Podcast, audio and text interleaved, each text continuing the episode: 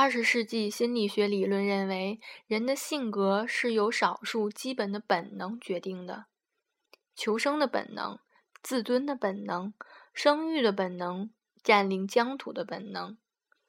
这些直接构成了人脑的固件。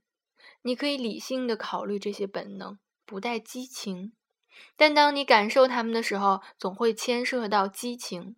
即使是对这些构建好的价值观的最轻微的挑战，也会令人心烦意乱。每当强烈的感情被唤起时，就说明人脑的本能价值观中的一个已经受到威胁。一个新经理人也许相信，如果没有人的情感牵涉进去工作，就可以按时完成。但如果你有一些经理的经验，你就会得出相反的结论。我们的工作给我们大量的机会来体验这种情感。很可能你能够想到至少一个例子：纯粹工作相关的事情确实可以直接引发一个人的情感。现在考虑这个例子，并问你自己：这些感情从哪里来的？在对你的特定事件一无所知时，我们愿意打赌，受威胁的自尊是一个因素。在人们的生活中，有许多各种不同的原因导致产生情感反应，但在工作场地唤起情感反应的原因，主要是自尊心受到威胁。我们都有一种强烈的倾向，就是把我们的自尊与我们生产的产品联系在一起，不是产品的数量，而是产品的质量。部分原因是，虽然普普通通的材料可能正是给正是在给定的情况下所需要的，但是人们对生产出大量的这些东西很少满意。你采取的可能会危害产品质量的任何措施，都可能让你的员工产生直接反对你的情绪。经理们通过设置不可能实现的最后期限来危害产品质量。他们不用诸如此类的措辞去考虑他们的行为，相反，他们认为他们所做的是丢给员工一个有趣味的挑战，可以帮助他们为优秀而奋斗。有经验的，或者是说疲惫了的员工明白，事实不是这样的。他们知道，在枪杆子逼迫下，他们的努力将会受到过度的抑郁。将会受到过度的抑制。他们将没有交替使用各种资源，从而使按时交付产品成为可能的自由。他们没有增加人手或者减少职责的选择权。唯一能够操纵的是质量。始终在时间的压力下的员工会开始牺牲质量。他们将会把问题掩盖起来，等待以后处理。或者把问题搪塞给产品的最终使用用户，他们将会提交不稳定的，并且没有真正完成的产品。他们会痛恨自己正在做的事情，但是他们还有别的选择吗？你们当中的一个顽固的现实世界中的经理是这样回答的。我的一些员工总是会以质量的名义不断的修补一项任务，但是市场才不在乎那么多质量问题，而是叫喊着昨天就应该提交的产品，并且即使产品质量劣质也会接受它。在许多场合下，你对市场的判断也许是对的，但是决定强迫人们提交一个不符合他们自己质量标准的产品却几乎是错误的。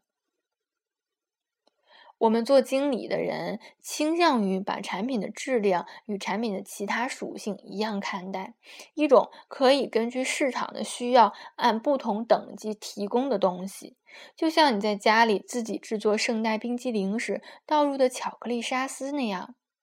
对那些想要多要，嗯，对那些想多要一点的人，你就多给一点儿；对那些想要少要一点的人，你就少给一点儿。另一方面，员工们对质量的观点是不一样的。他们的自尊，因为他们的自尊与产品的质量紧紧地捆在一起，他们倾向于强调他们自己的质量标准，让他们满意的最低要求是或多或少达到他们以前曾经达到过的最好质量。这个标准总是比市场要求更高，并且他们乐意为此付出。市场才不在乎那么多质量问题。读到这些文字，你会流泪，因为它们几乎总是真的。人们也许会用生动的词语来谈论质量话题，或者苦苦的抱怨缺乏质量。但是，当到了真的要为质量付出代价时，他们的真正价值观才会昭然若揭。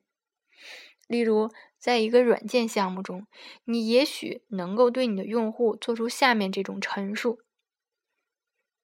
很明显，根据我们的经验，可以推断这个产品的平均故障间隔时间现在大约是一点二小时。因此，我们按时，因此，如果我们按时在今天把它提交给你，它的稳定性将会很差。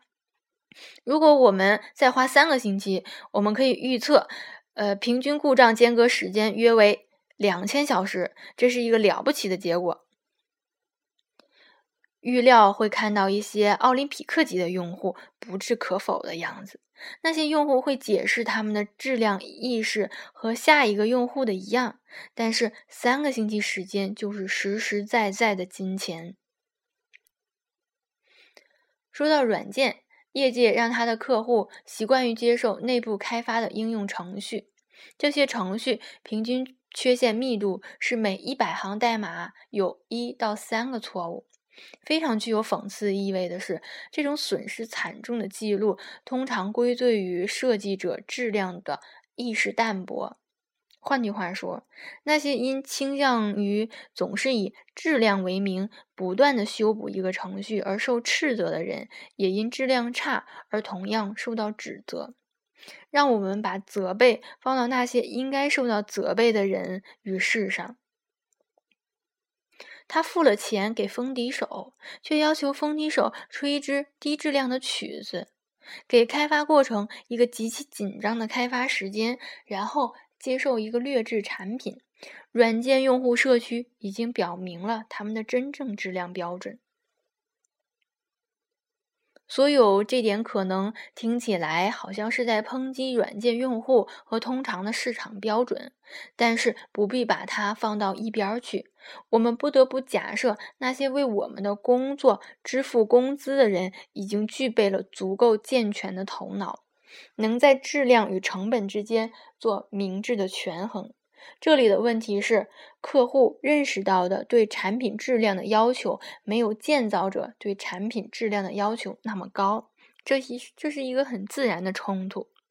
降低产品和降低产品的质量可能会导致有些人不去购买，而因诸如此类的产品质量实质上的降低而引起的市场渗透力减小，几乎与每一项销售产品的增长利润相抵消。允许接受购买者而不是生产者设定的质量标准，就是我们所说的逃避优秀。只要你忽视对生产者的态度和效力产生的影响，一个从市场导出的质量标准似乎有重要的意义。从长远的观点来看，以市场为基础的质量耗费成本更大。这里的教训是。远远超过最终用户需求的质量是一种取得更高生产力的手段。如果你怀疑这个观念，想象一下以下的臆想实验：问在大街上的一百个人，什么公司或文化或者国家以高质量著称？我们预言今天将会有一半以上的人会回答日本。现在问另外的一百个人，什么公司？或者文化或国家以高生产力而著称，预测大部分人又会提到日本。一个公认质量领导者的国家，同样会以其高生产力著称。等一下，高质量与高生产力怎么可能共存呢？那公然违背了普通的学识。给产品注入质量，意味着你要花更多的代价来生产它。要寻找线索。看一看田岛和松原这两位最受尊敬的评论员说过的关于日本现象的话。在日本，不存在质量与价格之间的交易，相反，高质量导致成本的降低的思想却普遍为人接受。